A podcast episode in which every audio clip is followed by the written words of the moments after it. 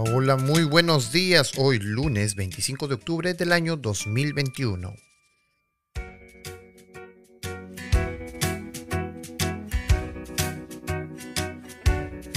Vamos a estudiar juntos este tema titulado llamado Amaréis al extranjero.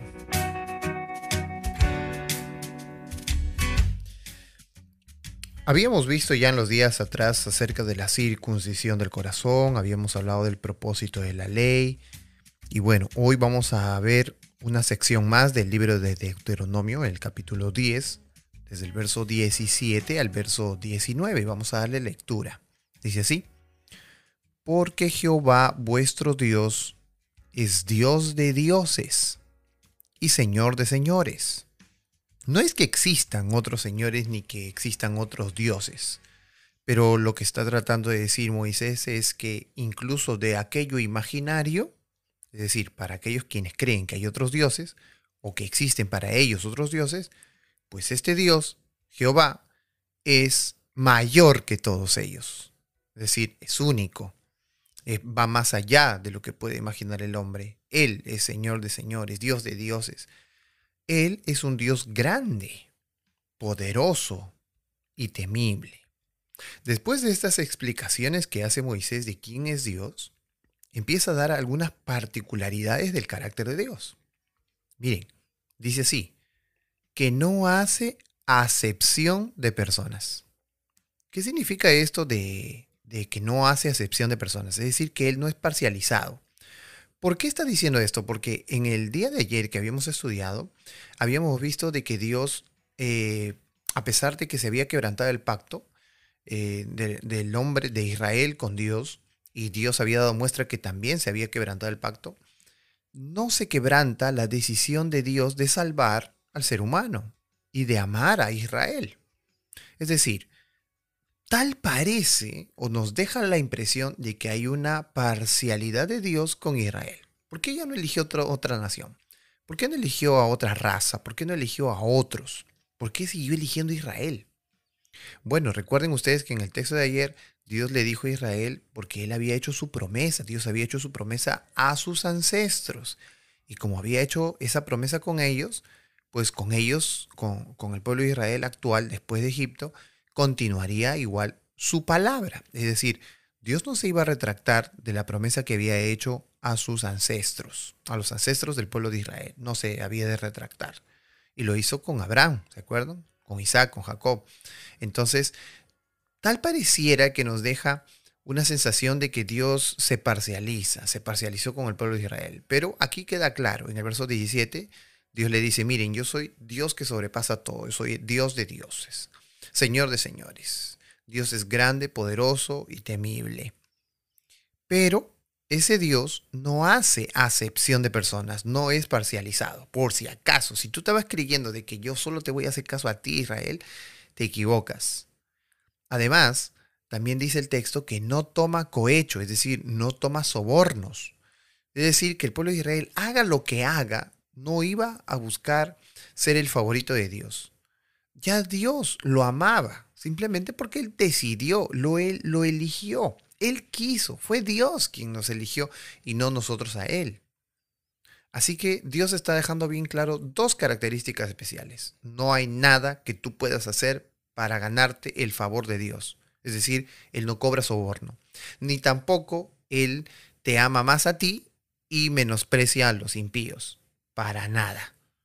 Ahora mira lo que dice el verso 18 que hace justicia al huérfano y a la viuda.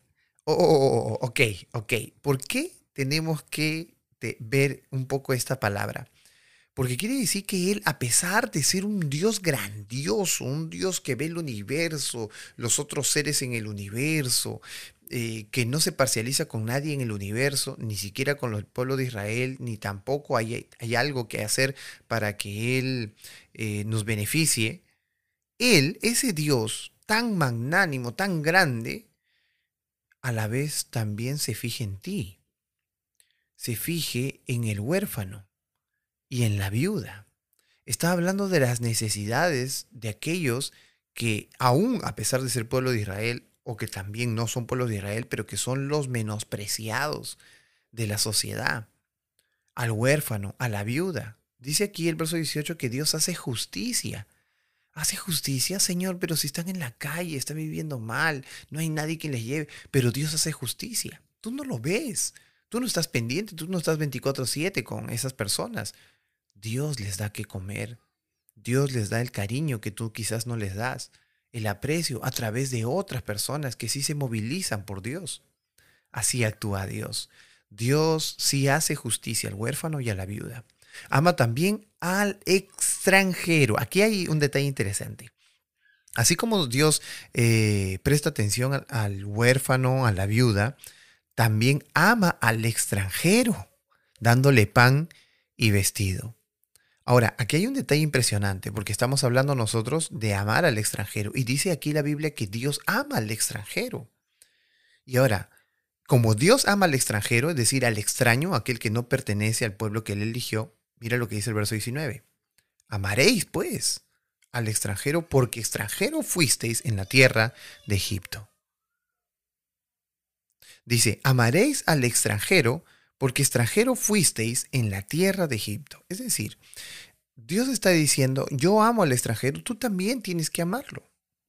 Porque cuando tú eras extranjero, porque el pueblo de Israel también fue extranjero en una tierra extraña, como el caso de Egipto, también fue amado por Dios. Así que no te olvides de la persona que es extranjera, no te olvides que alguien que no está en su nación se siente mal, se siente eh, lejos de sus seres queridos, siente que de repente nadie lo ama. A veces cuando uno es extranjero no sabe ni el idioma del lugar donde está, ni las costumbres que ellos tienen. No conoce nada y se siente aislado, se siente solo. No te olvides que una vez tú fuiste extranjero. Ama al extranjero, dale apoyo, porque así como el pueblo de Israel eh, fue extranjero en la tierra de Egipto, e Israel, por causa de, del trato bueno, que aún cuando existía José fue tratado bien, el pueblo de Israel empezó a copiar cosas de Egipto, justamente por ese trato bueno, bondadoso que tuvieron con ellos. Ahora Dios le pedía al pueblo de Israel que así sea con los extranjeros, que ellos puedan brindarle las buenas costumbres y los buenos hábitos que estaban aprendiendo de Dios para su vida. Así que, en resumen, podríamos decir, Jehová es tu Dios.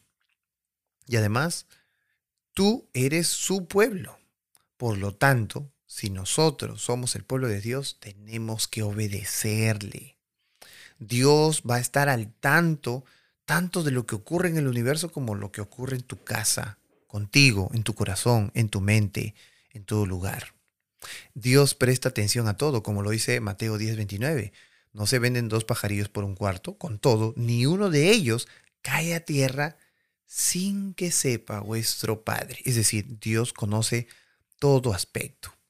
Incluso podríamos eh, parafrasear el texto de esta manera. Ustedes tal vez sean los elegidos, son especiales, yo los amo, pero también amo a los demás, incluyendo a los necesitados, a los desamparados que hay entre ustedes. Y así como yo los amo, ustedes también tienen que amarlos. Es decir, así como Dios te ama a ti, ama tú también a los demás. Qué interesante que Dios sea un Dios tan, tan bondadoso, tan amable, tan generoso, eh, alguien cariñoso, que hace justicia, está atento a los menospreciados, a los desamparados, a aquellos que sufren. Dios no se parcializa únicamente con el que le va bien. Dios también eh, es un Dios abierto a todos y todos merecen el reino de los cielos. ¿Te parece si oramos? Amado Dios que moras en los cielos, te agradecemos porque el amor que tienes por nosotros, queremos Señor nosotros reflejarlo en la vida de otros, en nuestros amigos, en nuestros vecinos, en aquellos que no conocen, que vamos a la iglesia, que leemos tu palabra. Ayúdanos Señor a ser semejantes a ti, de acuerdo a tu santo carácter. Gracias, oh Dios, por permitirnos hablar contigo. Bendice nuestra vida y nuestro corazón. En el nombre de Jesús te lo pedimos. Amén.